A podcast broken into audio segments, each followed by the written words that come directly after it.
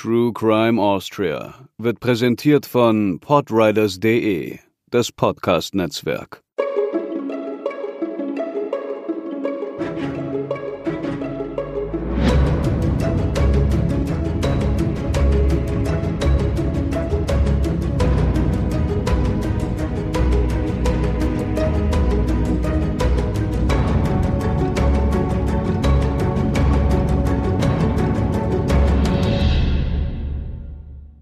Hallo, liebe Hörerinnen und Hörer. Wir begrüßen euch zur achten Folge von True Crime Austria.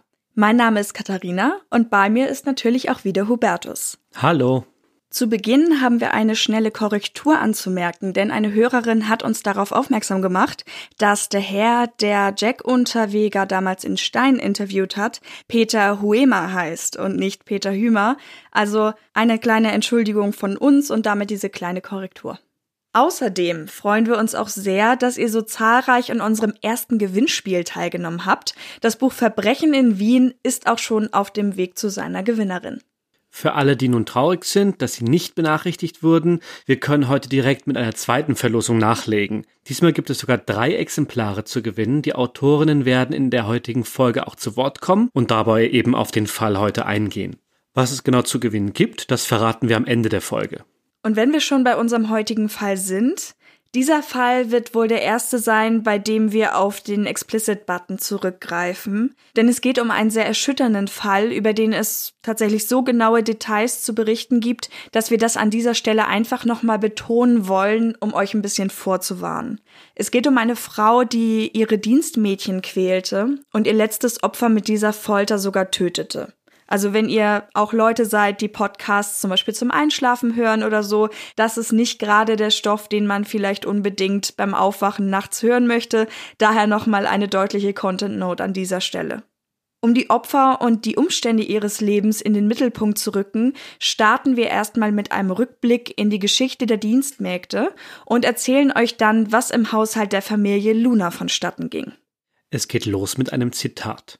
Die meisten von uns haben keine Heimat, keine Eltern mehr, sind losgerissen von allem, was sie je lieb hatten und sind nun der Willkür fremder, liebloser Menschen ausgeliefert, die oft so gewissenlos sind, so ein armes Geschöpf bis zum letzten Blutstropfen auszunützen. Das ist ein Auszug aus einem Leserbrief einer Haushaltsgehilfe namens Tilly K. in der Zeitschrift Wir vom Haushalt aus dem Mai 1927. Wir haben auch noch diese knappe Zeitungsnotiz. Die Hausgehilfin Agnes K. hat sich in der Nacht von Sonntag auf Montag durch Gas getötet. In ihren Händen fand man einen Zettel mit folgenden Zeilen. Die Menschen sind zu gemein und schlecht. Ich habe genug Hunger gelitten. Tatsächlich galten zu Beginn des 20. Jahrhunderts noch immer drei Berufsgruppen als besonders suizidgefährdet. Das waren Soldaten, Prostituierte und Dienstboten. Um das mal statistisch ein wenig einzuordnen, im Jahr 1934 arbeiteten in Österreich rund 172.000 Personen im häuslichen Dienst. Das sind also Dienstboten, Hausköchinnen, Mägde, Kindermädchen und dergleichen. Insgesamt waren in Österreich etwa 3.170.000 Personen berufstätig. Schlecht angesehen und dementsprechend auch am schlechtesten bezahlt waren die jüngsten Dienstboten. Das waren meistens auch die Kindermädchen, weil der Umgang mit Kindern als besonders anspruchslos galt. Am höchsten stand durchschnittlich die Köchin als spezialisierte Arbeitskraft. Man verlangte von ihr Vorbildung, mindestens aber eben eine langjährige Erfahrung und ihre Tätigkeit brachte eine gewisse Machtstellung gegenüber den anderen Dienstboten mit sich. Der Frauenanteil dieses häuslichen Dienstes lag bei 99 Prozent. Man kann bei Dienstmädchen und Dienstmägden aus dieser Zeit auch nur schwer von einer Berufswahl in dem Sinne, wie wir es heute vielleicht verstehen, sprechen. Sie hatten meist nicht die Wahl. Vielmehr trieben sie soziale oder wirtschaftliche Gründe in ihre Stellung als Dienstboten. Dieser Zwang, der barg allerdings auch Chancen und Aufstiegsmöglichkeiten, die es so auf dem Land, woher die meisten Dienstmägde kamen, nicht gegeben hätte. So schrieb eine Dienstbotin im Rückblick von ihrem Sehnsuchtsort Wien, im Jahre 1896 musste ich plötzlich vom Hause fort, und ich fuhr aus Geratewohl nach Wien, trotzdem ich mittellos war und niemanden dort kannte. Man hört und liest ja in der Provinz meist nur Gutes und Schönes von dieser Großstadt. Diese Vorstellung kam wohl vor allem durch die Erzählung von Dienstmädchen, die im Heimaturlaub von ihrem neuen Leben aus der Stadt berichteten und dabei Wunderdinge erzählten. Also sprich, die haben halt sehr geschwärmt davon, von ihrer neuen Anstellung. Und dann waren sie in ihrem Heimatdorf und wurden dort von allen bestaunt, vor allem eben von den jüngeren Mädchen. Man sah in den Dienstboten vom Land, die noch sehr viel mehr in ihren, ich nenne es mal, patriarchalen Erziehungsstrukturen waren, dienstwilliges Personal, das sich häuslicher Autorität eher unterordnete und, naja, niedriger Ansprüche hatte. Diese Unterordnung ging dann gerne auch mal so weit, dass die Dienstmädchen schlichtweg umbenannt wurden, wenn ihr Name nicht gefiel oder vielleicht dem der Dienstherrin oder einem Familienmitglied zu sehr glich. Wir mögen den Namen Doris gar nicht leiden. Das klingt ja so altfränkisch. Wir werden sie Dora nennen. Das hört sich ja viel netter an. Das etwa musste sich eine Hausangestellte von ihrer Herrschaft so sagen lassen. Wenn man es ganz simpel halten wollte, wurde die neue Dienstbotin der Einfachheit halber mit dem Namen der Vorgängerin versehen. Vielleicht haben einige von euch The Handmaid's Tale geschaut. Daran hat mich das sehr erinnert. Da geht es ja auch um veraltete Strukturen, auf die eben zurückgegriffen wird, gerade eben auch diese Dienstmädchenstruktur. Und dort bekommt eine Frau, die in den Dienst tritt, automatisch einen Namen, der sich von dem des Familienoberhaupts ableitet. Und wenn sie dann in ihrer Position abgelöst wird, heißt die nächste dann eben genauso. Also sprich, wir haben es hier mit einem Berufszweig zu tun, der von den Dienstherren depersonalisiert wird. Also die, nicht, man versucht ihnen die Menschlichkeit in Anführungszeichen zu nehmen und sie, naja, sie, sie werden als Ressource behandelt. Zumindest in gewissen Grenzen. Kommen wir zu dem Dienstmädchen, das im Mittelpunkt unseres heutigen Falls steht, und das ist Anna Augustin. Anna Augustin wurde am 20. September 1920 in der Gemeinde Mannersdorf an der Rabnitz geboren. Das ist ein kleiner Ort im Burgenland, der in den 1930er Jahren rund 2800 Einwohner zählte, also wirklich sehr dörflich. Die nächste Großstadt war das etwa 100 Kilometer entfernte Wien.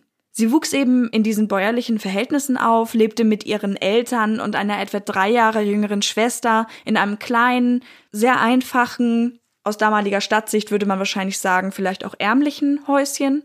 Und sie war ein gesundes, unauffälliges Mädchen, bekam in der Schule gute Zeugnisse und galt insgesamt als brav und anständig. Am 1. April 1934 beendete sie die Schule und nahm ihre erste Anstellung bei einem Mann namens Josef Grossinger an, der immer nur Gutes von ihr zu berichten wusste. Auch er hat bestätigt, dass sie sehr brav war, ein ehrliches Mädchen, anständig und vor allem eben auch fleißig in ihrer Position als Dienstmädchen. Aber wenn wir eben schon von den großen Träumereien gehört haben, dem Landleben zu entfliehen, war es eben auch nicht verwunderlich, dass sie die Aussicht einer Anstellung in der Stadt, vor allem auch noch in einer Villa im Grünen vor Wien, gegen ihre Existenz nahe der ungarischen Grenze eintauschen konnte, dann kann man sich vorstellen, dass sie das natürlich sehr gerne tat. Auf Anraten einer gewissen Helene Hoditsch, geborene Frey, meldete sich eine wohlhabende Dame bei den Augustins. Die ehemalige Hausgehilfin hatte die Anna empfohlen und nachdem dann die potenzielle Dienstherrin Josephine Luna am 8. Dezember 1934 nach Mannersdorf reiste und das Mädchen dann auch für tauglich befunden hatte, fuhren sie bereits zwei Tage später am 10. Dezember gemeinsam nach Wien. Zu diesem Zeitpunkt war Anna 14 Jahre alt und begann somit ihre zweite Anstellung. Zuvor hatte Josephine Luna in dem kleinen Häuschen bei den Augustins noch ein halbes Dutzend anderer Mädchen begutachtet, sich dann aber eben für Anna entschieden. Eine solche Entscheidung machte die Eltern dann natürlich besonders stolz, weil sie eben wussten, das Mädchen kann jetzt in die Stadt gehen und eben auch direkt einen Beruf ausüben. Vielleicht auch ein bisschen mit dem Hintergrund, dass eben gerade in diesen Verhältnissen es natürlich willkommen war, wenn man einmal weniger zu stopfen hatte. Und die Frau Luna war eben auch sehr nett und sagte zur Mutter von der Anna, sie würde sie an Mutterstadt vertreten und gut auf die Tochter aufpassen. Wenn wir uns jetzt einmal das Ehepaar Luna genauer anschauen, dann haben wir Josephine Luna. Sie wurde geboren am 18. Januar 1893 in Wien. Ihr Mann Edmund am 12. September, ein Jahr später. Das Ehepaar lebte in Mödling, einer Gemeinde heute etwa 16 Kilometer von Wien entfernt, in der Jägerhausgasse. Edmund hat einen Schreibtischjob in der Klavierfabrik seines Vaters in Atzgersdorf im heutigen 23. Wiener Gemeindebezirk. Der Vater hatte die Klavierfabrik von seinem Schwiegervater und Gründer der Fabrik, Alois Partard, geerbt. Ich hoffe, ich spreche das richtig aus.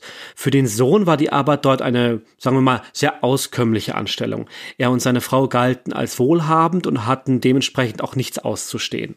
Aus Edmunds Vorleben ist bemerkenswert, dass er beim Infanterieregiment Hoch- und Deutschmeister Nummer 4 gedient hatte und war dann als Oberstleutnant der Reserve im Ersten Weltkrieg an der italienischen Front. Dort hat er auch gekämpft und bei einem Sturmangriff der Italiener die Regimentsfahne, ich nehme mal an, das ist so etwas wie die Standarte seiner Einheit, gerettet. Und dafür hat er die silberne Tapferkeitsmedaille bekommen. Als Anna Augustin nun als Hausgehilfin bei den Lunas begann, war sie nicht die erste, die diese Stelle innehatte. Bereits mehrere Vorgängerinnen hatten in der Mödlinger Villa gearbeitet und alle hatten gekündigt. Was Anna da natürlich nicht wissen konnte, die Mädchen, ihre Vorgängerinnen, waren von der Hausherrin schwer misshandelt und verletzt worden. Etwa sieben Jahre zuvor, 1927, war Josephine Luna deswegen von einem Schöffengericht zu sechs Monaten schwerem Kerker verurteilt worden. Im fernen Mannersdorf hatte man von dieser Vorstrafe, die natürlich alle Alarmglocken hätte schrillen lassen, nichts gehört. So kam es also, dass am 10. Dezember 1934 die Dame des Hauses Anna Augustin in ihr Haus brachte, damit sie eben dieses und auch die Kinder hüten konnte. Dort bekam sie erstmal eine Kammer unter dem Dach zugewiesen, zwar spärlich eingerichtet, aber das war tatsächlich nichts, was jetzt für die Unterkunft einer Dienstmagd in der Zeit unüblich war. Annas vordergründige Aufgabe war das Hüten des zweijährigen Sohnes der Familie Luna und daneben sollte sie eben im Haushalt helfen, also beim Kochen und auch bei der Gartenarbeit. In den ersten Wochen schien diese Konstellation auch noch super zu funktionieren. Anna war fleißig, so wie sie eben auch alle zuvor beschrieben hatten. Sie wendete sich dann an die Verwandtschaft und schickte ihnen Briefe, in denen sie sehr fröhlich klang und sich eben auch über diese Anstellung freute. Deswegen wähnte man dort alles auch in bester Ordnung. In einem Notizbuch von Anna wurde später ein Eintrag gefunden, der wie folgt lautet. Am Neujahrstag habe ich eine Ohrfeige bekommen. Wegen Un. Das Wort ist tatsächlich nicht zu Ende geschrieben und man kann vermuten, dass sie sich vielleicht einfach nicht getraut hat, es weiter aufzuschreiben. Es kann Unzüchtigkeit sein, Unfolgsamkeit, Unfreundlichkeit. So ganz lässt sich das nicht nachvollziehen. Aber es gibt später noch ein paar weitere Varianten, die darauf zutreffen können. Im Haus wohnte auch eine Tochter, Margarete, kurz Grete genannt, die ungefähr in Annas Alter war, und sie berichtete später davon, dass Josephine Luna Anna am Neujahrstag aus unerfindlichen Gründen eine Ohrfeige gab. Das war wohl eine Art Initialzündung, weil ab diesem Zeitpunkt reihten sich Torturen aneinander, die erst mit dem Tod des Dienstmädchens enden sollten. Die Beschimpfung und Ohrfeigen zu Beginn steigerten sich im Laufe der Zeit immer weiter. Bald durfte Anna nicht mehr am Tisch essen und bekam nur noch Speisereste, etwa eine dünne Suppe mit Kartoffelschalen, Lebertran oder altbackenes Brot. All das mit der Begründung, sie sei entweder unartig gewesen oder aber das würde gegen ein Hautleiden helfen, das Anna entwickelte, seit sie bei den Lunas war. Anderen Leuten sagte Josephine Luna, das sei was Gutes in diesen Kartoffelschalen seien ja viele Vitamine. Wenn Anna sich aus der Sicht von Josephine Luna daneben benommen hatte, gab es überhaupt nichts zu essen für das Mädchen. Auch in ihrer Dachkammer durfte sie dann nicht mehr schlafen. Sie wurde immer häufiger zur Bestrafung in den unausgebauten Keller gesperrt, also das ist wirklich grobst behauener Ziegelverschlag unter der Erde. Dort musste sie ohne Decke und Bett auf dem blanken Felsboden schlafen und durfte sich auch nicht waschen, beziehungsweise hatte keine Möglichkeit, sich da unten zu waschen. Josephine Luna genügte das aber auch noch nicht. Sie riss Anna an den Haaren oder schnitt sie ihr ganz ab, stieß sie von der Stiege, übergoss sie mit Eiswasser oder prügelte mit einem Schürhaken auf das 14-jährige Mädchen ein. Als Utensilien kamen noch ein Spazierstock, wahlweise ein Kochlöffel, der Stiel eines Bartwisches, das ist eine Art Handbesen, ein Pracker, das ist ein Teppichklopfer und, naja, irgendwelche zufälligen Werkzeuge, die ihr halt gerade bei der Hand waren, zum Einsatz, darunter auch ein Schuh mit Absatz, aus dem noch ein Nagel herausragt sagte. Sogar vor Todesdrohung machte sie nicht Halt. Sie soll Anna einmal an den Beinen aus dem Fenster des ersten Stockes gehalten haben und gedroht haben, sie loszulassen. Ein anderes Mal würgte sie sie und sprach dabei aus, dass sie sie eben jetzt erwürgen würde. Ende Februar kam Anna dann kurzzeitig zur Schwester von Edmund Luna. Dort sollte sie sich von Verletzungen an einem Auge kurieren, die ihr Josephine Luna zugefügt hatte. Man kann davon ausgehen, weil es ja eben auch seine Schwester war, dass das auf Bestreben Edmund Lunas stattfand. Ein Umstand, der bei den späteren Aussagen, er hätte von den Taten seiner Frau nichts mitbekommen, noch ins Gewicht fiel. Es dauerte dann allerdings nicht lange, bis man Anna wieder zurück in die Mödlinger Villa schaffte, und leider ging es dann eben auch weiter. Im Mai wurde Anna vermehrt an Armen und Beinen verletzt und die Misshandlungen geschahen dort schon ungefähr jeden zweiten oder dritten Tag. Wenn Anna überhaupt noch etwas zu essen bekam, so war das meistens mit Abführmittel versetzt, sogenanntem Fiakerpulver, oder sie musste Tee mit harntreibendem Mittel schlucken, und wenn sie sich dann daraufhin beschmutzte, wurde sie geschlagen oder mit Essensentzug bestraft. Die Frau Luna interpretierte das natürlich alles vollkommen anders und sie erzählte anderen Leuten, dass es sehr leidig wäre mit dem neuen Dienstmädchen, dass sie sich nicht nur ungehörig benahm, sondern auch noch eine Bettnässerin war, was ja eben, soweit man es konstruieren kann, durch die harntreibenden Mittel eben passiert ist. Sie sprach außerdem auch öffentlich als Hure, Drecksau oder Luder von ihrem Dienstmädchen. Als Josephine Luna Anna dann dabei ertappte, wie sie alte, harte Brotkrumen aus dem Kaninchenstall holte, weil sie ja ansonsten einfach nichts zu essen hatte, ging es dann nochmal viel stärker los. Das war im Juni. Zuletzt will Edmund Luna am 7. Juli Fußtritte mitbekommen haben. Also ihr seht, da beginnt es schon, dass sich diese Versionen vermischen. Er hat ja offenbar doch was mitbekommen, die seine Frau eben gegen die Magd richtete. Und er will daraufhin, auch eine abenteuerliche Geschichte, aus dem ersten Stock eine Handtasche nach seiner Frau geworfen haben, um sich eben gegen sie zu wehren, beziehungsweise sie davon abzuhalten, das Mädchen zu misshandeln. Insgesamt hatte seine Gegenwehr aber kein großes Gewicht. Ein elementarer Punkt, den Luna Anna immer wieder vorwirft, ist, dass das Mädchen sich mit Männern unziemlich herumgetrieben hat. Und das ging so weit, dass Luna ihr eine Liste von zwölf vermeintlichen Liebhabern abpresste und ihr dann drohte, diese Liste ihrer Familie und dem Dorfpfarrer in Mannersdorf zu schicken, wenn sie sich nicht fügen sollte.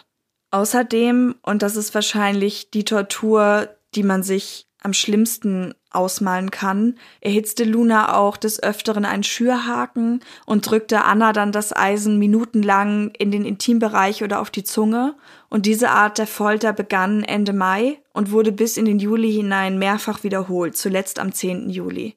Wenn sich Anna dagegen wehrte, band Josephine Luna ihr die Hände auf dem Rücken zusammen und zwang ihr selbst den Mund auf, um ihr die glühende Zange oder eben diesen Schürhaken auf die Zunge zu pressen. Das Mädchen konnte dann natürlich danach kaum oder eben gar nicht mehr richtig sprechen. So wird dir einmal der Teufel in der Hölle die Zunge brennen, soll sie dann dazu gesagt haben. Die Verbrennung begründete sie mit Lügen, Unkeuschheit und auch angeblicher Selbstbefriedigung, die sie beobachtet haben will, und Diebstählen. Ein Beispiel ist etwa, dass Anna zwölf bis vierzehn Kirschen gegessen hatte und als die Luna das merkte, drückte sie das Mädchen bäuchlings nach vorn auf einen Tisch und legte ihr eben den glühenden Haken von hinten zwischen die Beine. Das ist ungefähr so zwölfmal passiert, bis Anna dann den Diebstahl auch schriftlich bestätigte.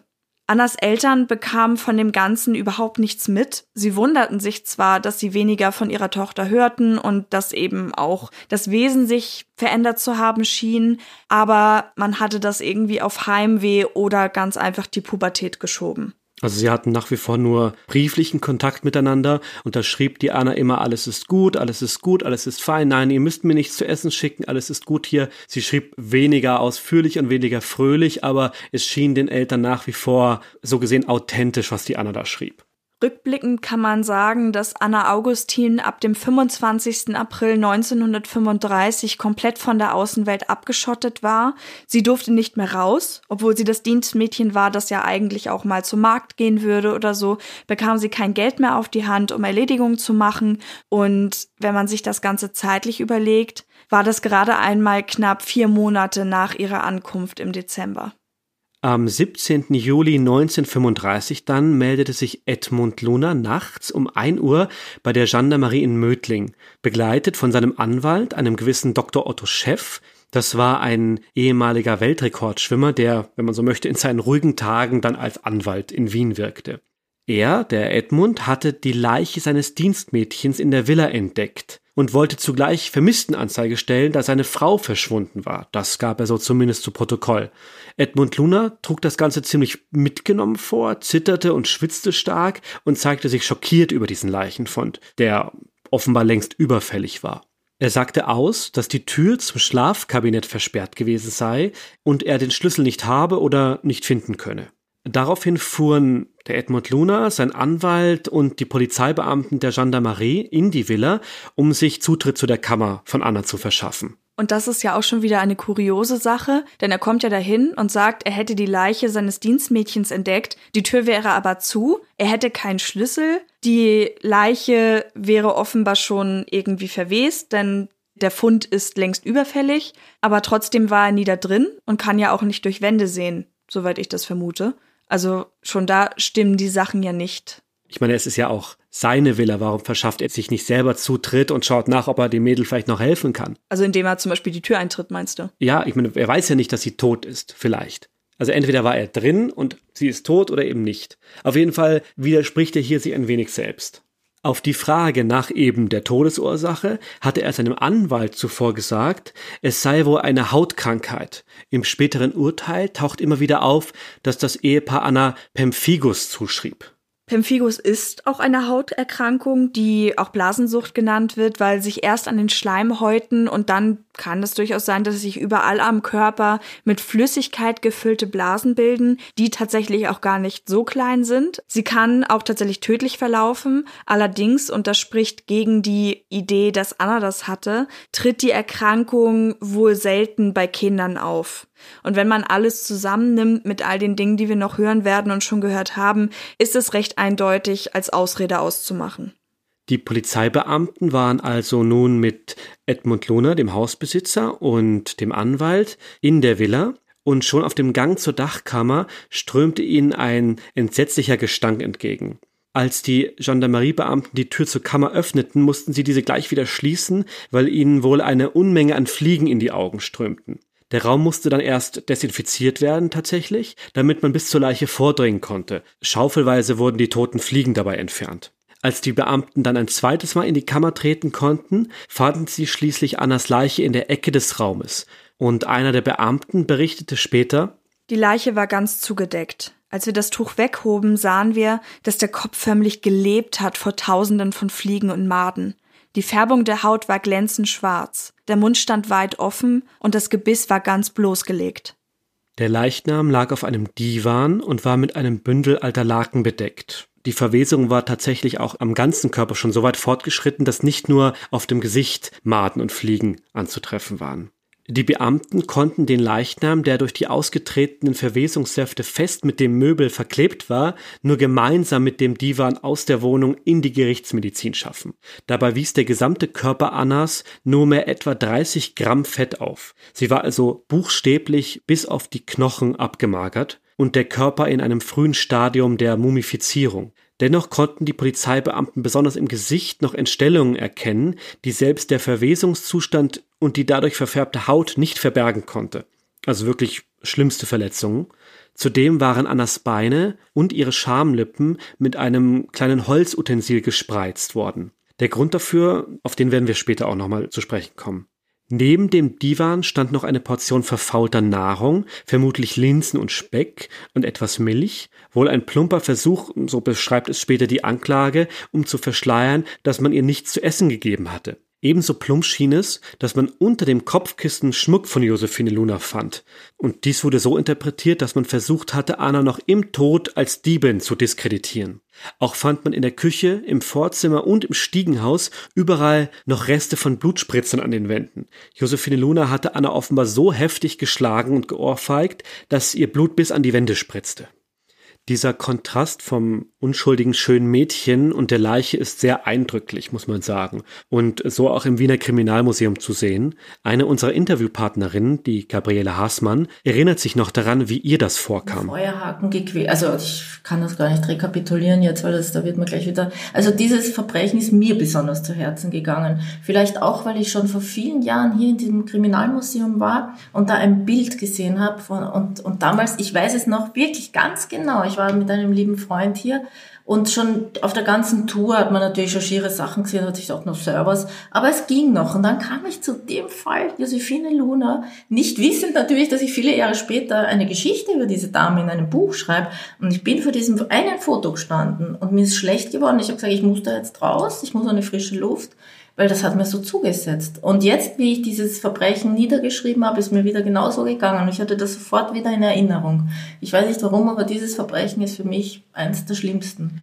Anna hatte man also leider nicht mehr lebend gefunden. Wer aber erstmal verschwunden blieb, war Josephine Luna. Und ihr Mann Edmund gab an, dass seine Frau sich merkwürdig verhalten hatte und dann in der Nacht des 15. Juli verschwunden war.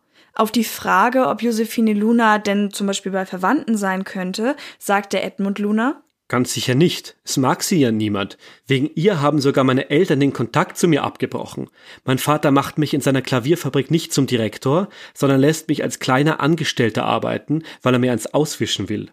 Allerdings hatte es wohl eine Nachricht der Verschwundenen gegeben. Am Tag ihres Verschwindens, also dem 15. Juli, hätte sie am Mittag ihren Ehemann verständigt und sich mit ihm für ungefähr 19 Uhr bei der Anhöhe am Spiegeln zwischen den Orten Atzgersdorf und Mauer verabredet. Sie sei dann aber zu diesem Treffen nicht erschienen, obwohl er bis halb neun gewartet hatte. Edmund Luna gab dann an, nach Hause gefahren zu sein, in der Hoffnung, seine Frau würde in der Villa auf ihn warten. Und hier gibt es dann zwei Darstellungen. Bei der einen sagt er, er hätte noch auf der Anhöhe einen Koffer mit Josephine Lunas Reisepass gefunden, in dem auch drei an ihn adressierte Briefe vorhanden waren. In einer anderen Version war er eben erst zur Villa zurückgefahren und hatte dort dann den Koffer entdeckt. In diesen Briefen gestand oder vielmehr teilte Josephine Luna ihrem Mann mit, dass Anna, das Kindermädchen, tot sei. Das allerdings ohne nähere Beschreibung der Umstände, sondern nur mit dem Satz Ich hätte nie geglaubt, dass ein Mensch so schnell vergehen kann. Am Ende des letzten Briefes schrieb sie dann noch Ich hab dir mein zermartertes Herz ausschütten wollen. Edmund Luna blieb aber dabei, er wusste nicht oder gab zumindest an, nicht zu wissen, wo seine Frau war. Da sie als dringend tatverdächtig galt, wurde sie dann aber zur Fahndung ausgeschrieben. Später kam dann heraus, dass sie noch in der Nacht ihres Verschwindens gegen halb drei Uhr nachts den Hausarzt aufgesucht hatte und ihm darüber klagte, ihr wäre so schwer ums Herz. Auch hier unterscheiden sich wieder die Quellen. Eine andere meint, sie hätte ihn gefragt, was im Falle eines plötzlichen Todes zu tun wäre. Befragte Nachbarn gaben an, dass sie dachten, das Hausmädchen wäre von ihrer Tante abgeholt und zurück nach Hause gebracht worden. So hatte es zumindest die Tochter Grete beschrieben, als sie mit einer älteren Nachbarin plauschte. Ihr selbst hatte es die Mutter angeblich so gesagt. Anna hatte man ja außerhalb des Hauses ausschließlich in Begleitung von Josephine Luna gesehen, die ihr nicht nur auf Schritt und Tritt folgte, sondern sie dabei eben auch stetig niedermachte. Parallel zu den Befragungen zapfte die Polizei auch insgeheim die Telefonleitung an Edmund Lunas Arbeitsplatz in der Klavierfabrik an, weil man hoffte, dass die Ehefrau sich dort melden würde. Und das geschah dann auch tatsächlich im Laufe des 17. Julis. Josephine Luna rief dort zweimal an. Die Anrufe konnten zu einer Telefonzelle zurückverfolgt werden. Allerdings konnte man dort keine näheren Hinweise auf ihren Aufenthaltsort finden. Das änderte sich dann am Abend des 18. Juli, als eine gewisse Frau Weißkirchner Josephine Luna auf der Straße gehen sah. Ihr Mann Fritz Weißkirchner überredete die Luna dann mit ihm in einem nahegelegenen Lokal etwas zu essen, um sich zu stärken. Und derweil informierte Frau Weißkirchner die Polizei, die dann auch herbeieilte, um Frau Luna festzunehmen. Sie wirkte dabei leicht verwirrt und bat darum, dass man diese Festnahme doch bitte ohne großes Aufsehen durchführen möge. In den anschließenden Verhören erwähnte Josephine Luna dann, wie wir oben schon angedeutet hatten, eine Hautkrankheit und Schwindsucht, die ihre Dienstmagd getötet hätten. Der Tod dieses lieben Mädchens brachte mich derart aus der Fassung, dass ich schon tagelang regelrecht neben mir stand. Ist eins dieser Zitate. Der Verwesungsgeruch aus der Kammer, der hätte sie auf die Straße getrieben und sie wollte die Polizei nicht verständigen, weil sie vermutete, selbst beschuldigt zu werden. Mein Mann sagte einmal, als ich die Magd wegen eines Missgeschicks leicht schüttelte, dass er nach meinem Gerichtsverfahren im Jahre 1929 einen weiteren Skandal nicht überleben und sich erschießen würde, wenn mit dem Kind etwas passierte. Also lief ich nach Annas Versterben weg und ging in die Kirche von Mauer, um für die arme Seele zu beten und dort zu übernachten, sagte sie dann. Gemeint war damit ein Prozess in Bezug auf Taten gegenüber einem anderen Dienstmädchen, dazu aber später mehr. Weder die Schwindsucht noch eine wie auch immer geartete Hautkrankheit konnten bei der Obduktion der Leiche bestätigt werden. Also nun hatte man es auch wirklich schriftlich. Was man allerdings feststellte, war eine sehr starke Mangelernährung, die erwähnten 30 Gramm Fett und eine Menge an blutergüssener Hautabschiffung überall am ganzen Körper. Am erschreckendsten waren allerdings die Brandwunden an Zunge und Geschlechtsteil, die man einer glühend heißen Gerätschaft zuschrieb. Der Tod, so der Gerichtsmediziner, war schon etwa zehn Tage zuvor durch Erschöpfung eingetreten, hervorgerufen durch die Mangelernährung und eben die Verletzung. Das muss dann also laut Gerichtsmedizin tatsächlich der 10. Juli gewesen sein. Nun wurde auch der Rest der Familie verhört. Edmund Luna und die Tochter Grete gaben zu, dass sie sehr wohl etwas mitbekommen hatten. Edmund Luna war im Verhör überzeugt, sich oft auf die Seite der Bediensteten gestellt zu haben, zum Beispiel als seine Frau der Anna nur mehr Kartoffelschalen zu essen geben wollte. Allerdings habe er entschieden, dass es meist besser sei, nichts zu sagen, um den Konflikt nicht weiter zu verschlimmern. Damit und mit dem Bericht der Gerichtsmedizin waren Josephine Lunas Angaben zum Tod und den Todesumständen von Anna als falsch überführt. Wir widmen uns auch dem Vorleben, wenn man das so sagen kann, von Josephine Luna, denn während dieser Ermittlung, die dann angestoßen wurde, kamen natürlich auch mehr und mehr Details aus ihrem Leben vor ihrer Heirat mit Edmund Luna ans Licht. Sie wuchs als Josephine Lackner in ärmlichen Verhältnissen mit zehn Geschwistern bei ihrer Mutter auf. Der Vater war alkoholkrank und starb schon früh mit nur 46 Jahren. Sie kümmerte sich, seit sie 14 Jahre alt war, selbst um ihren Lebensunterhalt und neben Anstellungen als Arbeiterin eben auch durch Männerbekanntschaften. Das wusste zumindest das neue Wiener Journal zu berichten. Schon Jugendfreunde konnten wenig Gutes sagen. Eine frühere Freundin beschrieb sie als sinnlich bis triebhaft, schadenfroh, hochstaplerisch und verlogen. 1911 traf sie dann Egon Tobner, den Sohn eines Landgerichtsrats, mit dem sie sich 1913 verlobte. Allerdings fiel er bereits zwei Jahre später 1915 im Weltkrieg in der Schlacht um Galizien. Sie überredete seine Mutter, die nach dem Tod des Sohnes keine näheren Anverwandten hatte, dass sie mit in die Villa in Hitzing einziehen durfte. Sie soll sich dann vermehrt beim Heurigen herumgetrieben haben und dort 1916 eine Zufallsbekanntschaft mit einem Oberstleutnant der Reserve gemacht haben. Das war Edmund Luna. Sie heirateten zwei Jahre später, als er nach einer schweren Rückenverletzung aus dem Militärdienst entlassen wurde. Allerdings hatte sie parallel auch einige Liebhaber, die sie rückwirkend allesamt als recht zügellos beschrieben. Das Paar zog dann zu der Mutter des verstorbenen Vorverlobten in die Hitzinger Villa und die Mutter brachte sich tatsächlich sehr, sehr aufopfernd ein. Also sie erledigte wohl die Hausarbeit, sie schenkte die Aussteuer für die Hochzeit, diverse Möbel und so weiter. Aber im krassen Kontrast zu dieser Großzügigkeit soll Josephine Luna die alte Dame dann misshandelt, geschlagen, beschimpft und bei einer Gelegenheit sogar bei den Haaren über den Boden gezogen haben. Das wird auf das Jahr 1915 datiert. Edmund Luna selbst soll gesagt haben, die Frau Tobner hatte dadurch öfter Kratzspuren im Gesicht. All diese Dinge mündeten am 24. August 1926 darin, dass eine Bedienstete eine aufgelöste Josephine Luna neben der alten Dame fand, die eine Schusswunde im Kopf hatte, den Revolver noch in der Hand. In einem Abschiedsbrief sprach sie von einer unheilbaren Krankheit. Luna sagte dazu, sie hätte mit Tobner in bestem Einverständnis gelebt, auch wenn die Verstorbene Eigenarten hatte, die gewisse Misshelligkeiten heraufbeschworen hätten, aber das sei immer rasch beigelegt worden. Die Untersuchung gegen Josephine Luna verlief sich dann. Wir haben ja schon davon gesprochen, dass es auch vor Anna Augustin andere Dienstmädchen bei den Lunas gab, die alle gekündigt hatten. Und auf diese Kündigung beziehungsweise das, was sie zu den Kündigungen trieb, darauf gehen wir jetzt weiter ein. Im Juni 1929 begab sich die Tat, die Josephine bei ihrem Verhör ansprach. Wegen Verleumdung, Einschränkung der persönlichen Freiheit, Erpressung und Körperverletzung gegenüber ihrer Magd Anna Neupertl wurde sie trotz Leugnens zu sechs Monaten schwerem Kerker und einer Geldstrafe verurteilt. Die Anna Neupertl war damals 18 Jahre alt. Sie hatte sie ebenfalls geschlagen und getreten, ihr verlegte Sachen vom Lohn abgezogen, ließ sie für eine zerbrochene Tasse drei Tage lang hungern. Das Mädchen floh zu der Großmutter und die erstattete Anzeige.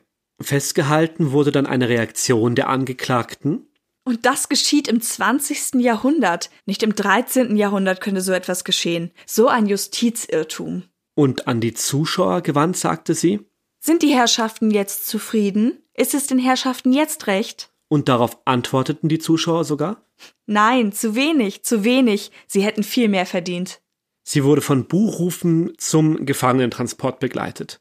Eine weitere Dienstmagd ist Franziska Greimel gewesen. Sie war vom 13. September 1928 bis Ende Juli 1929 und nochmals vom 1. Februar 1930 bis Ende November 1933 im Dienste der Lunas gewesen.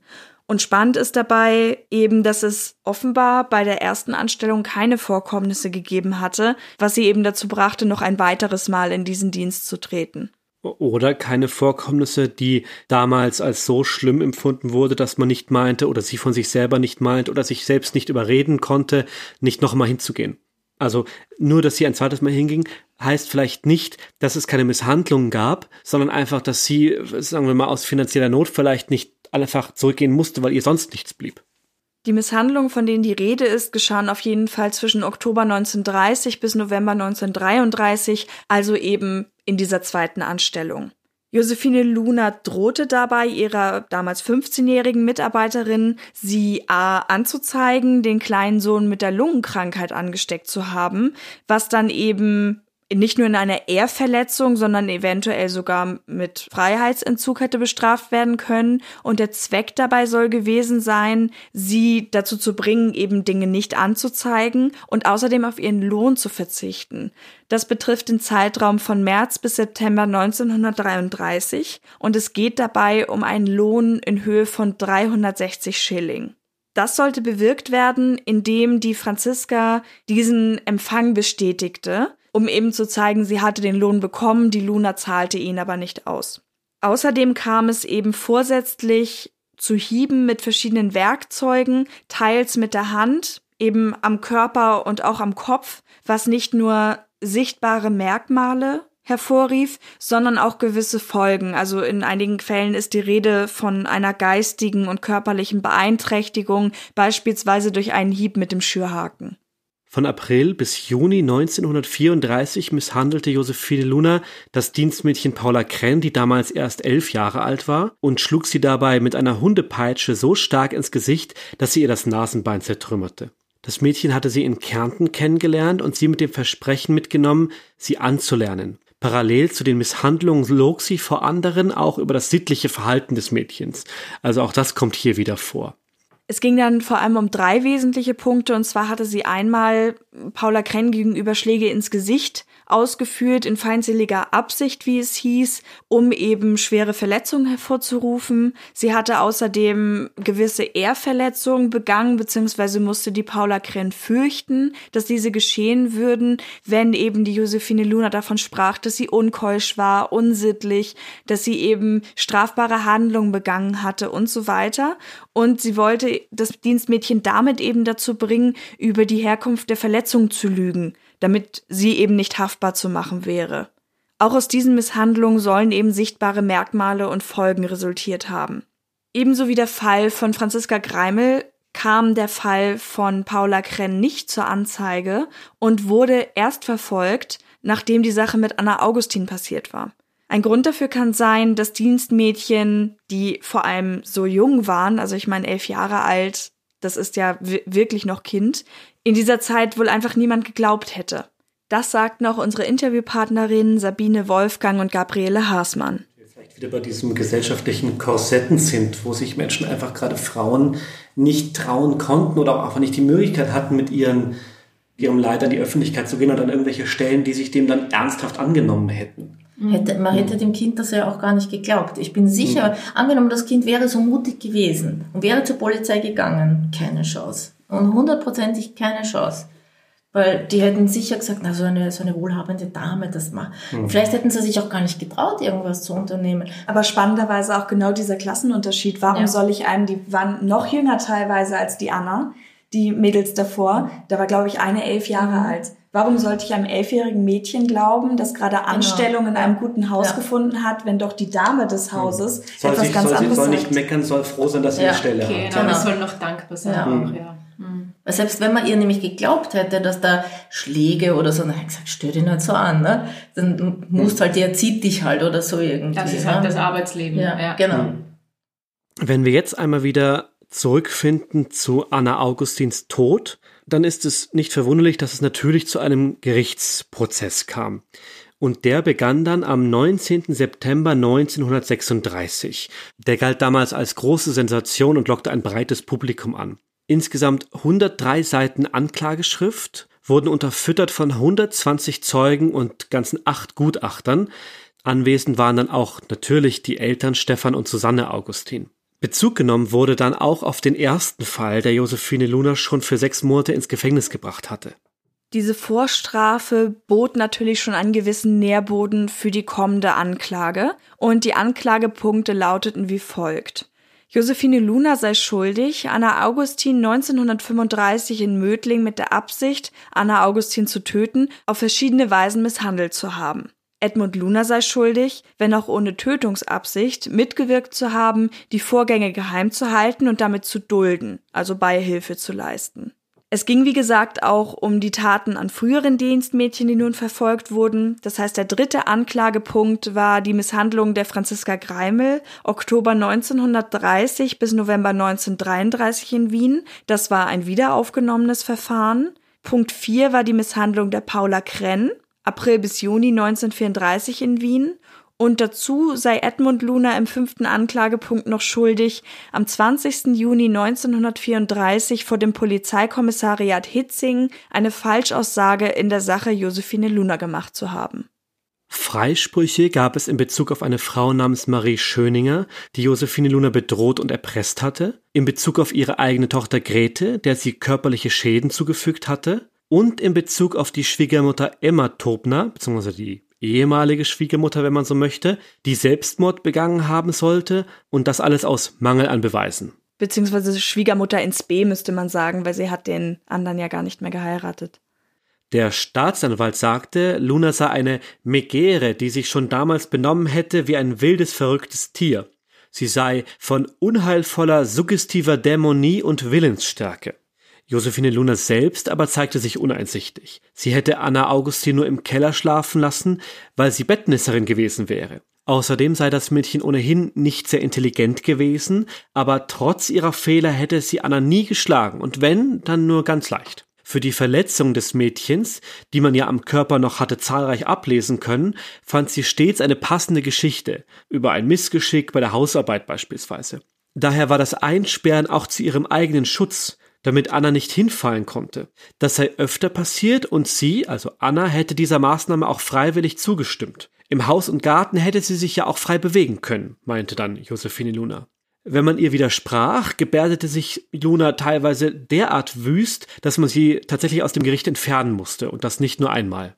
So wurde das komplette Ehepaar Luna beispielsweise auch aus dem Gerichtssaal ausgeschlossen, als die Tochter Grete in Begleitung einer Fürsorgerin ihre Aussage machte.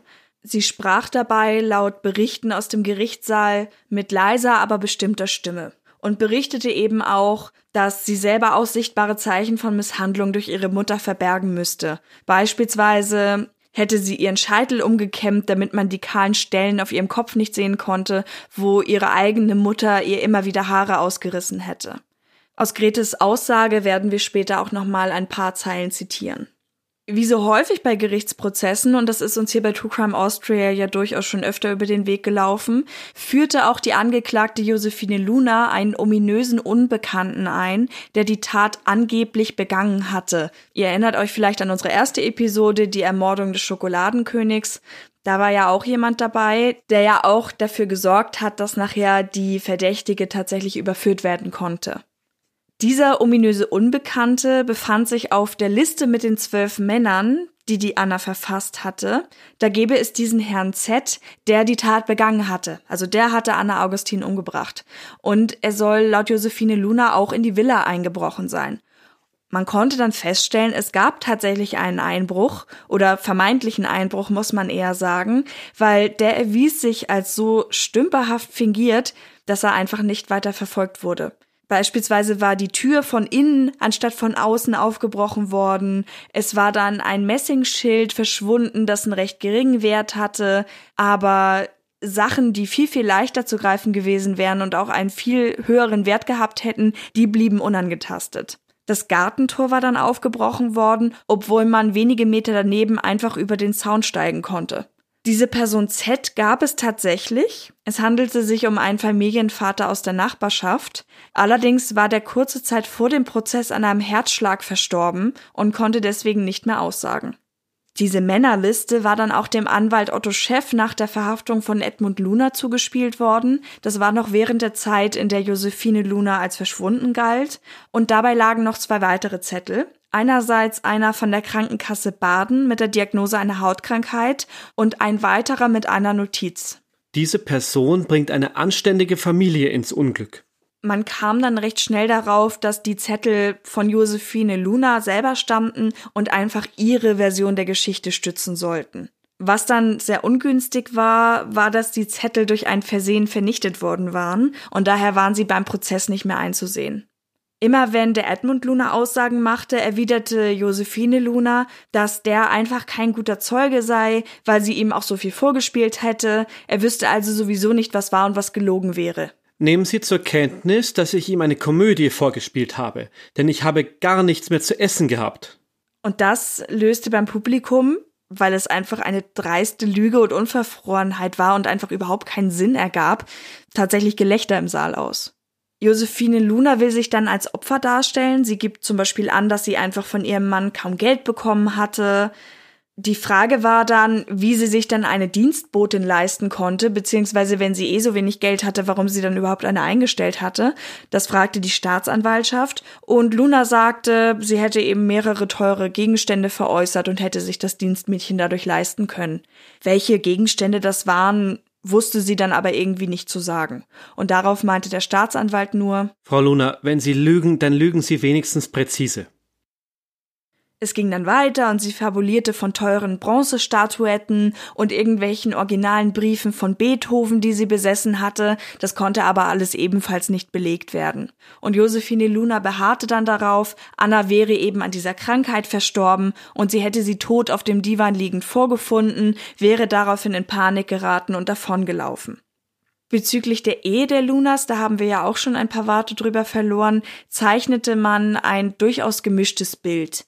Es gab dann einige Männer, die eben Zeugen waren und die bestärkten eben den Umstand, dass die Ehe der Luna nicht so heilig war, wie sie das eben selber sagte. Also wir haben ja bereits erwähnt, dass sie einige Affären hatte und es wurde dort eben auch nochmal unterstrichen. Es zeigte sich außerdem auch ihr manipulativer Charakter. Und zwar gab es da einen Mann, der mit ihr eine Beziehung hatte und nachdem er eben diese Verbindung löste, drohte Luna ihm, sie forderte Geld, sie warf ihm vor, sie mit Geschlechtskrankheiten angesteckt zu haben und sie quälte ihn mit all diesen Vorwürfen so sehr, dass er kurz vorm Selbstmord stand. Und als er dann in Missstimmung irgendwas in diese Richtung sagte, meinte sie wohl nur, wenn du dich erschießen willst, da hast du den Revolver. Und hat ihm dann eben auch diesen Revolver in die Hand gedrückt. Es gab dann ein Gutachten, das ihr Bosheit, Grausamkeit in Kombination mit erotischen Trieben, Mitleidlosigkeit und Gewaltbereitschaft, aber durch die gute Planung auch Zurechnungsfähigkeit attestierte. Die einzige Milderung, die man irgendwie in diesem Prozess finden konnte, wäre eine gewisse Machtlosigkeit gegenüber den eigenen sexuellen Neigungen. Zynisch und tragisch war, dass im Rückblick im Prozess ein Umstand aufkam, der Anna Augustins Tod hätte verhindern können.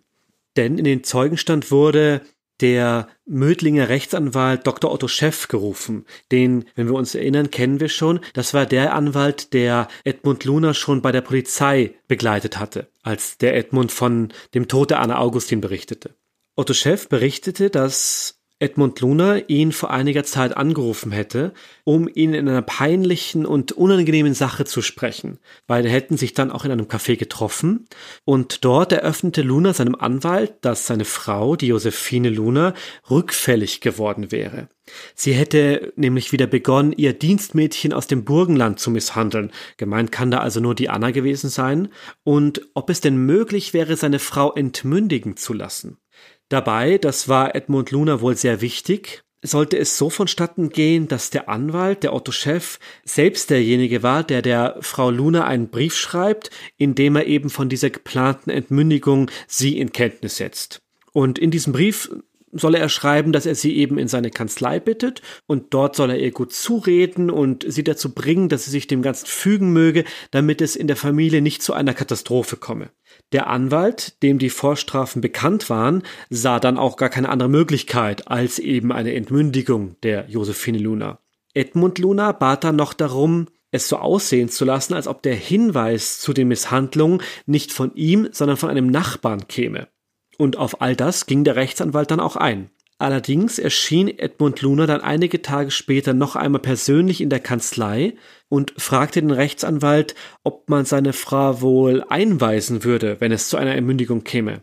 Und der Rechtsanwalt meinte dann ja, das würde dann ja wohl so ablaufen. Und daraufhin, und das ist natürlich, wie ich meinte, im Rückblick sehr zynisch und sehr tragisch, blies Edmund Luna das ganze Vorhaben ab.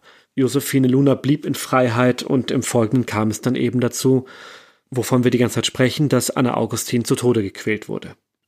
Wir haben ja schon darauf hingewiesen, dass wir durchaus auch noch weitere Zitate haben. Deswegen an dieser Stelle einfach nochmal der Hinweis, es geht jetzt wirklich ins Detail dabei. Wir hatten zum Glück die Möglichkeit, unter anderem im Wiener Kriminalmuseum einmal auf Originaldokumente zuzugreifen und haben die Sachen da eben herausgenommen. Und unter anderem beschreibt Grete Luna in ihrer Aussage dabei auch die letzten Stunden von Anna vor Gericht. Das Gespräch wird von dem Vorsitzenden geleitet, den wird Hubertus übernehmen und ich spreche dann Grete. Wie hat die Anna am 9. Juli ausgesehen? So, so schlecht. Sie war sehr mager und dann hatte sie doch die Verletzung. Sie ist sehr langsam und in gebückter Stellung herumgegangen. Was hat denn dann die Mutter gesagt über die Ursache des Zustands? Ich glaube, sie hat gesagt, ihre Krankheit. Am 10. Juli sagten sie, in der Voruntersuchung ist die Augustin beiläufig um ein Viertel elf Uhr aufgestanden. Ja, ich glaube, damals hat sie gar kein Frühstück bekommen. Die Mutter hat gesagt, sie bekommt aus Strafe den ganzen Tag nichts zu essen. Was war denn der Grund? Eine Unsittlichkeit, die die Mutter gesehen hat. Haben Sie etwas bemerkt? Nein. Sie sind dann weggegangen und was hat sich dann zugetragen, als Sie vom Einkaufen zurückkamen? Ich glaube, meine Mutter hat sie gebrannt. Wir wollen keine Mutmaßung hören, sondern bestimmtes Wissen. Dass meine Mutter sie an dem Tag gebrannt hat, weiß ich bestimmt. Sie sind dann also wieder gegangen und was hat denn die Augustin gemacht, als sie zurückkam? Sie hat an sich herumgewaschen. Was hat denn ihre Mama dabei zu tun gehabt? Sie hat ihr Anweisungen gegeben. Und was haben Sie später wahrgenommen? Ich weiß nur, dass die Mutter gesagt hat, sie wird die Augustin mit Alkohol waschen, das wird gut für sie sein. Welche Wunden hatte sie denn? Vom Brennen. Waren Sie dabei, als die Augustin gebrannt wurde? Ich kann nur sagen, dass meine Mutter es gesagt hat, und dann habe ich die Augustin schreien gehört. Haben Sie daraufhin irgendetwas unternommen? Nein, ich war nur sehr nervös, unternommen habe ich nichts. Wie war denn das, als Sie die Tür geöffnet und die Mutter bei dem nackten Mädchen stehen sahen? Das Mädchen ist in der Küche gestanden und auf dem Boden war eine Blutlache. Woher kam denn diese? Von dort, wo sie gebrannt worden ist. Wo denn? Zwischen den Füßen. Wieso wissen Sie das? Weil meine Mutter es gesagt hat und dann ist das Blut von dort gekommen. Haben Sie noch etwas anderes wahrgenommen? Eine Verbrennung hat man gesehen. Ich weiß aber nicht, ob die von damals war. Ist nach dem Brennen das Mädchen noch einmal in den Hof gegangen? Ja. Was ist dort geschehen? Dort hat sie wieder gebadet. Was hat sich dort weiter zugetragen? Ich weiß nur, dass meine Mutter sie mit Kübeln Wasser geschüttet hat. Die Mutter hat dem Mädchen, das in dem großen Lavoir saß, gesagt, sie soll aufstehen. Die Augustin konnte aber nicht mehr stehen. Sie hat versucht aufzustehen, ist aber wieder zurückgefallen und hat sich dabei an einem Ellbogen verletzt. Die Mutter hat ihr gesagt, sie soll sich abwaschen. Ist Ihnen dabei nichts aufgefallen? Sie hat den unrichtigen Ellbogen gewaschen. Was hat denn die Mutter gemacht? Sie hat sie auf den richtigen Ellenbogen gestoßen, ich glaube mit einem Rechen. Dann wollte meine Mutter der Anna die Milch zum Trinken geben, sie ist aber immer wieder zurückgekommen. Das Mädchen konnte sie nicht mehr zu sich nehmen. Was haben Sie dann getan? Wir haben sie angezogen und hineingetragen, weil sie nicht mehr gehen konnte. Wir haben sie in das Vorzimmer von der leeren Wohnung gebracht. Dort haben wir sie auf die Pritsche gelegt. Als sie dann tot war, haben wir sie von der Pritsche am nächsten Tag ins Bett gelegt. Wer denn? Meine Eltern und ich. Wie hat sich denn die Augustin damals in der Küche verhalten? Sie ist ganz ruhig dagestanden. Beim Untersuchungsrichter sagten sie aber, dass sie die Hände rückwärts mit einem Gürtel zusammengeschnallt hatten. Ja. Was ist denn damals mit dem Blutfleck geschehen? Er ist von der Anna aufgewaschen worden. Ich habe geglaubt, sie war schon so schwach. Damals noch nicht. Was war denn, wie die Anna schon tot war? Meine Mutter hat sie zugedeckt und ich habe die Überschwemmung in der Küche aufgewischt. Ich war nicht dabei, als sie dem Vater den Tod mitgeteilt hat. Was ist denn am Abend geschehen? Den Pracker, mit dem die Augustin geschlagen wurde, habe ich weggetragen. Aus eigenem Antrieb? Weil es mir die Mutter gesagt hat. Noch etwas haben Sie weggetragen? Ja, eine garstige Sache. Wir werden später noch darüber sprechen. Sie mussten doch aber fürchten, dass die Sache aufkommen wird. Ist in dieser Richtung Vorsorge getroffen worden? Haben Ihre Eltern bzw. Ihre Mutter mit Ihnen Verabredung getroffen, wie Sie sich verantworten sollen? Meine Mutter hat mir gesagt, was ich erzählen soll, wenn etwas aufkommt. Ich weiß nicht mehr alle Einzelheiten. Es ist eine lange Geschichte. Sie geben also zu, dass Sie bei der ersten Einvernahme gegenüber der Behörde in Mödling falsche Angaben gemacht haben. Jawohl, das gebe ich zu. Wann ist Ihre Mutter aus dem Haus? Montag, den 15. Juli. Und wann erfolgte die Anzeige? Am 17. in der Nacht. Warum so spät? Weil wir auf meine Mutter gewartet haben. Haben Sie die Leiche der Anna Augustin wiederholt gesehen? Jawohl. Zuerst, wie ich unten aufgewaschen habe, dann am Abend, als ich mit meinem Vater bei der Leiche war, dann am nächsten Tag, wie wir die Leiche aufs Bett gelegt haben und dann, wie ich die Blutspritze abgewaschen habe. Wer hat die Nahrungsmittel, den Speck und so weiter neben die Leiche gestellt? Meine Mutter war es. Warum hat sie das getan? Damit die Geschichte, die sie erzählen wollte, glaubwürdiger erscheint. Meine Mutter wollte, dass man glaubt, sie habe der Anna Augustin das Essen hingestellt. Welchen Eindruck sollte dadurch hervorgerufen werden? Dass die Anna das Essen stehen gelassen hat. Wie verhält es sich mit den Armbändern und den Ringen? Meine Mutter wollte den Eindruck erwecken, dass die Anna die Ringe gestohlen hat. Das war im Wortlaut die Aussage bzw. der zentrale Teil der Aussage von Grete Luna im Prozess bzw. im Verhör mit dem Vorsitzenden. Ein Lavoir ist übrigens ein alter österreichischer Ausdruck für ein Wasserbecken zur Körperpflege. Nach der Aussage von Grete verlangte Josephine Luna die Psychiatrisierung ihrer Tochter und verleumdete sie als geschlechtskrank, verlogen und fantasierend. Zusammenfassend rekonstruiert war der Tatabend also wohl so abgelaufen. Am 9. Juli schlug Luna das schon geschwächte und verwundete Mädchen Anna schwer und sperrte sie spärlich bekleidet in den dunklen Keller. Gegen 21 Uhr war das Wimmern so laut, dass sie sie zur Strafe mit eiskaltem Wasser übergoss und anschließend in ihren Holzverschlag, also den Schlafraum mit der Holzpritsche sperrte. Am nächsten Tag verweigerte Josephine Luna Anna die Nahrung und misshandelte sie mit weiteren Verbrennungen. Anna lag völlig nackt, die Hände am Rücken zusammengeschnürt auf dem Fußboden in einer kleinen Blutlache. Und Josephine Luna stand daneben und sagte dann wohl, so Grete zu ihr, Jetzt glaube ich, dass ich der Anna die Unkeuschheit endlich abgewöhnt habe. Die Anna selbst hat mir gesagt, falls ich sie noch einmal dabei erwischen sollte, dann möge ich den eisernen Kokstierer glühend machen und ihn ihr durch den Leib bohren. Bei diesen Worten soll Anna dann heftig gezittert, sich aber nicht mehr gewehrt haben. Sie war dann wohl schon zu schwach, um sich noch aufzurichten. Anna verstarb dann wohl zwischen 13 und 17 Uhr. Der zentrale Urteilsspruch und die als wahr befundene Tat lesen sich im Urteil dann so.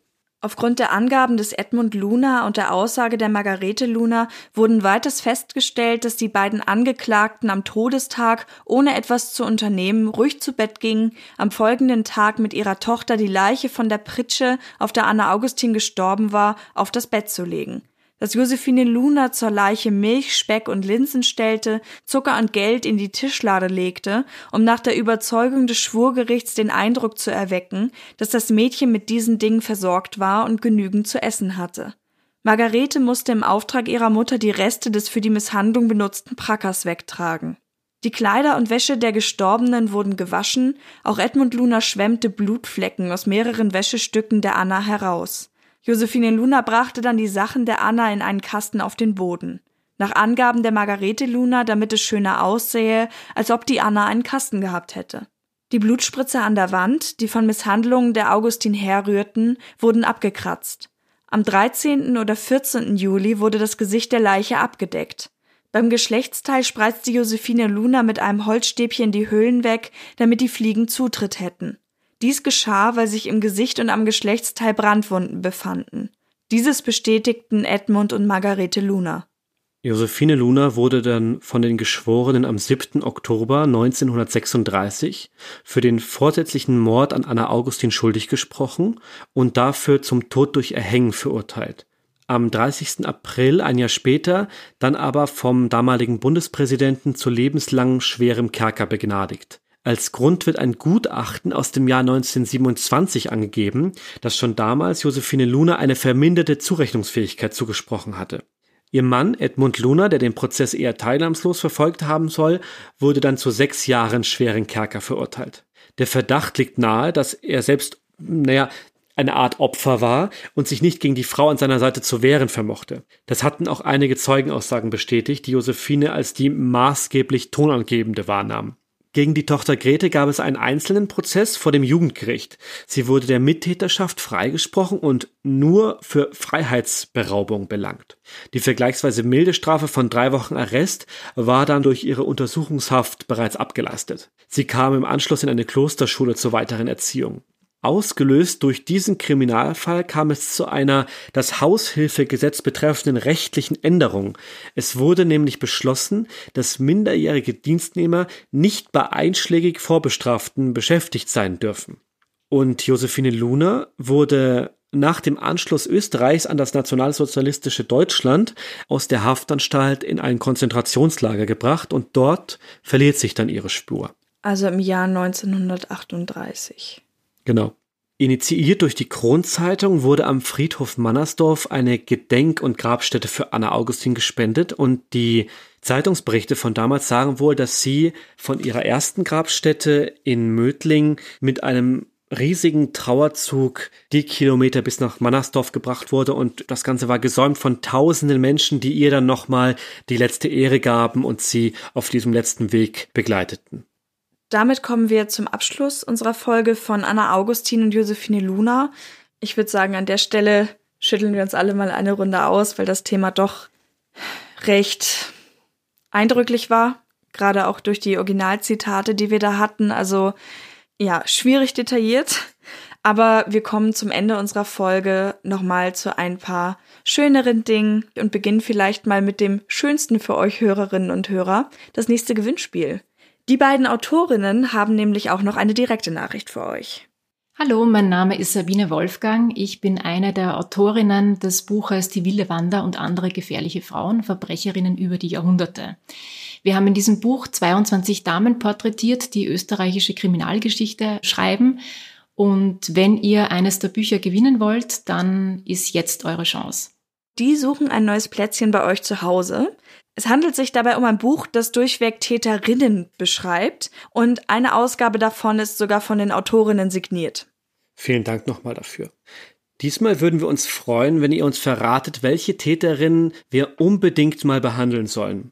Vielleicht habt ihr es schon bemerkt, wir wechseln monatlich zwischen Täter und Täterinnen.